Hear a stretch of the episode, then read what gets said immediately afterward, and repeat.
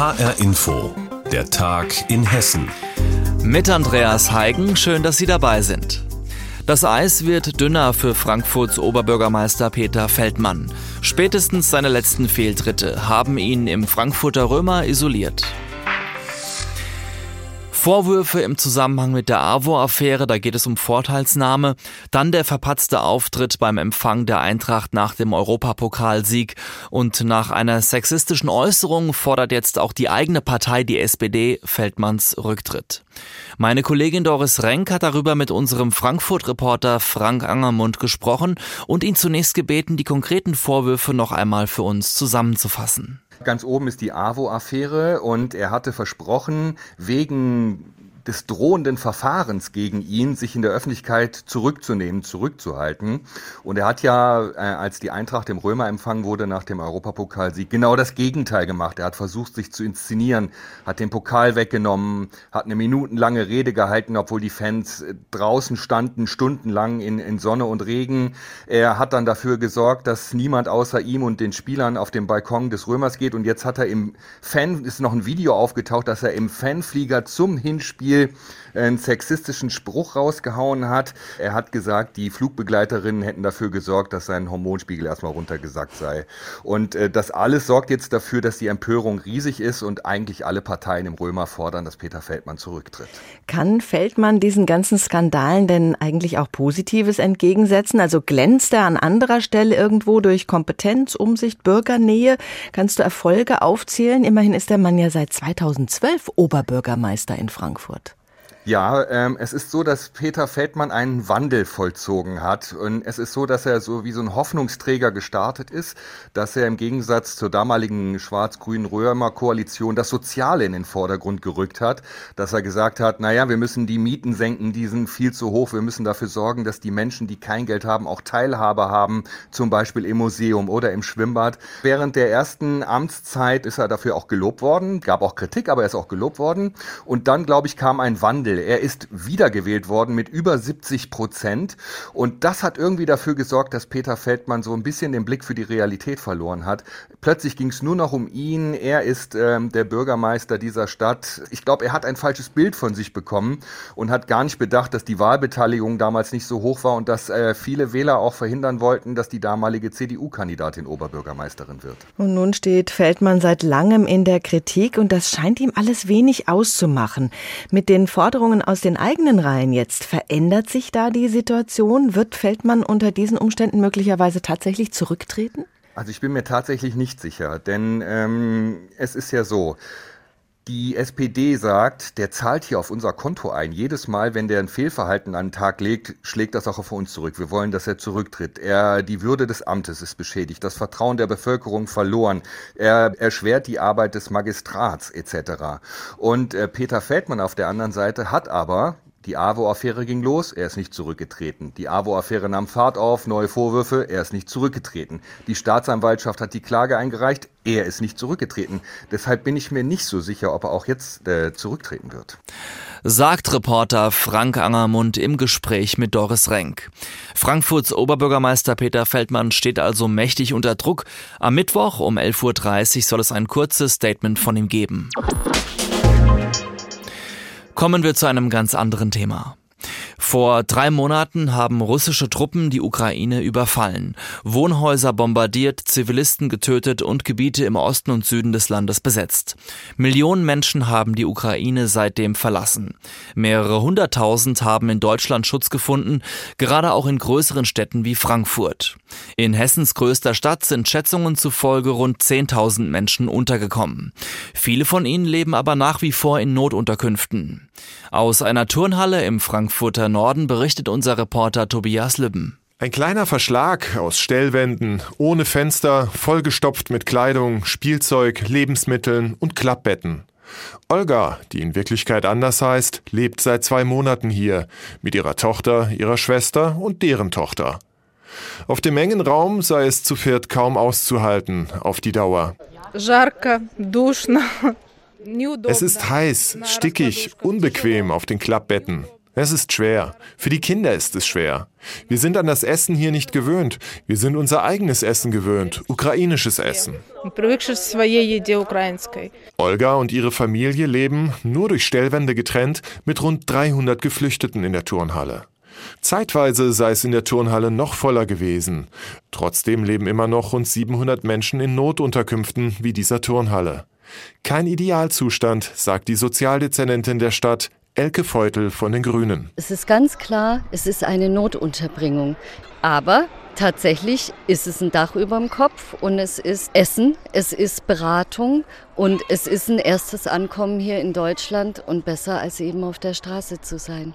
Und die meisten anderen sind in Übergangsunterkünften, die etwas mehr Komfort bieten, wie etwa eigene abschließbare Räume oder sogar in Hotels oder Apartments, die von der Stadt angemietet werden. Zusätzlich sind nach Schätzungen der Stadt noch über 2000 Menschen privat bei hilfsbereiten Frankfurterinnen und Frankfurtern untergekommen. Vielfach klappe das hervorragend, sagt Dezernentin Feutel.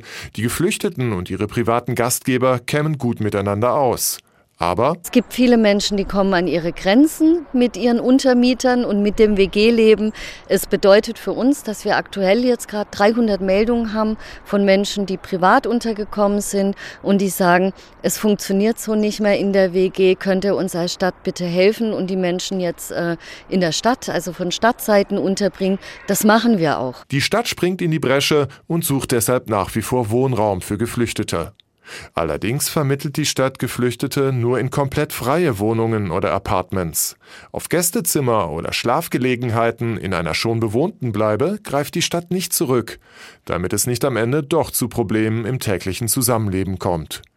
Solche Probleme kennt auch Olga nur zu gut in der Turnhalle mit den kleinen Verschlägen. Wir wollen so sehr nach Hause, aber solange bei uns Krieg herrscht, können wir nicht zurück. Wir haben Angst um unsere Kinder. Es ist schwer für uns zu schlafen hier mit den Kindern auf diesen Klappbetten. Das war ein Beitrag von Reporter Tobias Libben. Der Sommer hat noch gar nicht richtig angefangen, doch schon jetzt ist es vielerorts in Hessen wieder viel zu trocken. Die Grundwasserspeicher konnten in den vergangenen Wochen und Monaten nicht richtig aufgefüllt werden.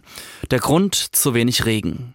In Königstein im Taunus ist letzte Woche sogar offiziell Trinkwasserknappheit ausgerufen worden.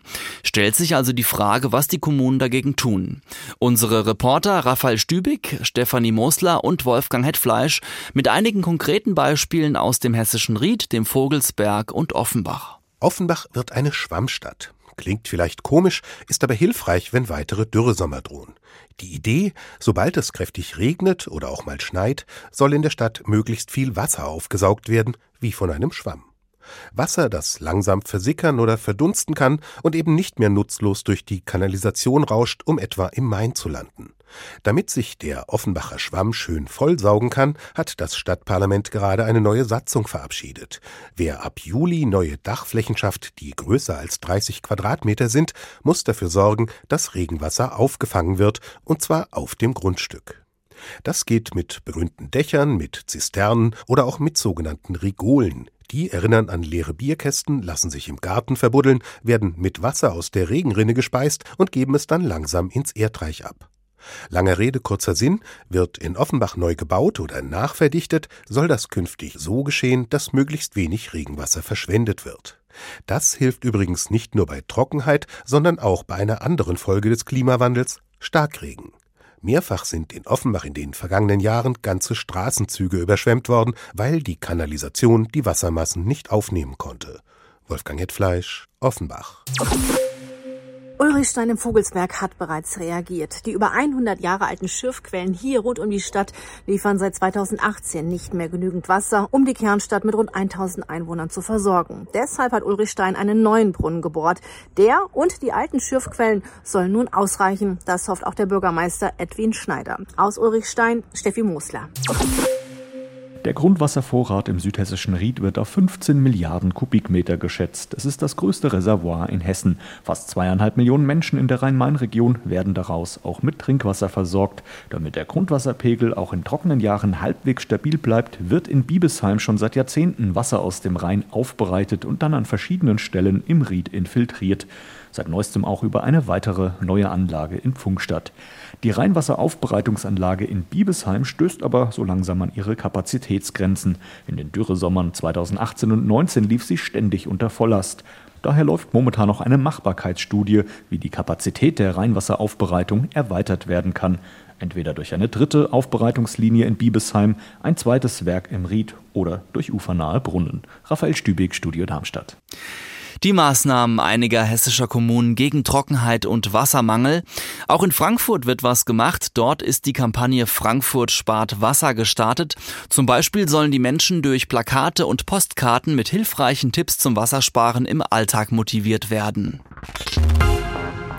Tja, vergangene Woche noch hat Sebastian Rode, der Mannschaftskapitän von Eintracht Frankfurt in Sevilla, im Finale der Europa League gekickt. Die Eintracht hat dann den Pokal natürlich geholt, wie wir alle wissen. Und jetzt, eine knappe Woche später, hat Rode seiner ehemaligen Schule, dem Goethe-Gymnasium im südhessischen Bensheim, einen Besuch abgestattet. Der Rummel war groß. Reporterin Sarah-Lisa Angres. Applaus, Jubelschreie für Sebastian Rode, als er seine ersten Schritte in die Mensa geht. Hier bekommt er die nächste Stunde viele Fragen gestellt. Bastian ist einer der Schüler, der die Podiumsdiskussion mit organisiert hat. Er stellt die erste Frage. Wie waren die letzten Tage seit Mittwoch für Sie? Anstrengend, ich habe es schon mal angerissen. Viel Party, sehr wenig Schlaf. Und dann sind wir am Donnerstag dann nach Frankfurt geflogen, hatten einen überwältigenden Empfang. Und dann sind wir ganz spontan Freitag nach Ibiza geflogen für zwei Tage mit ein paar Spielern. Und jetzt Dienstag und ich bin hier. Die Stimme von Sebastian Rode klingt nach den letzten Tagen doch noch etwas mitgenommen. Die Stimme ist vom Party, wenig Schlaf, noch etwas lediert. Aber das verzeihen ihm die Schüler sofort. Sie freuen sich riesig, dass ihr Fußballidol heute den Weg an seine ehemalige Schule gefunden hat. Und Sebastian Rode betont mehrfach, welche besondere Rolle Bensheim und das Goethe-Gymnasium für ihn hat. Immer die Wurzeln, viele Freunde hier gehabt und hier meine Frau kennengelernt, die auf der Nachbarschule war und hoffe, dass meine Kinder auch mal hier zur Schule gehen. Also das hört meine Frau jetzt vielleicht nicht so gerne. Großen Applaus bekommt Sebastian Rode auch in der Schnellfragerunde, ob er lieber Döner mit Zwiebeln oder ohne isst. Seine Antwort? Kommt drauf an, was ich noch vorhab. Schulleiter Jürgen Mescher ist sehr gerührt, dass Sebastian wieder einmal den Weg an seine ehemalige Schule gefunden hat. Er hat eine ganz besondere Überraschung für ihn. Man ist als Lehrer auch ja immer stolz, wenn aus den Schülern etwas wird, die man mal unterrichtet hat. Und wir haben gerade, weil der Sebastian so oft hier in der Schule war und weil wir auch sein sonstiges soziales Engagement ganz, ganz hoch würdigen, dass er eben nicht nur Fußball kickt, sondern auch vieles von dem zurückgibt, was er bekommt, uns überlegt, dass wir ihn zum Ehrenmitglied der Schulgemeinde des Goethe-Gymnasiums ernennen heute. Nach der Fragerunde geht's für Sebastian Rode dann noch auf den Schulhof. Ein Autogramm nach dem anderen schreibt er. Die Schüler und Schülerinnen sind hellauf begeistert. Jetzt habe ich zwei Autogramme. Das eine schenke ich meinem Vater zum Vatertag. Das ist ein gutes Geschenk, glaube ich. Und ich habe mir noch meinen Ball unterschreiben lassen.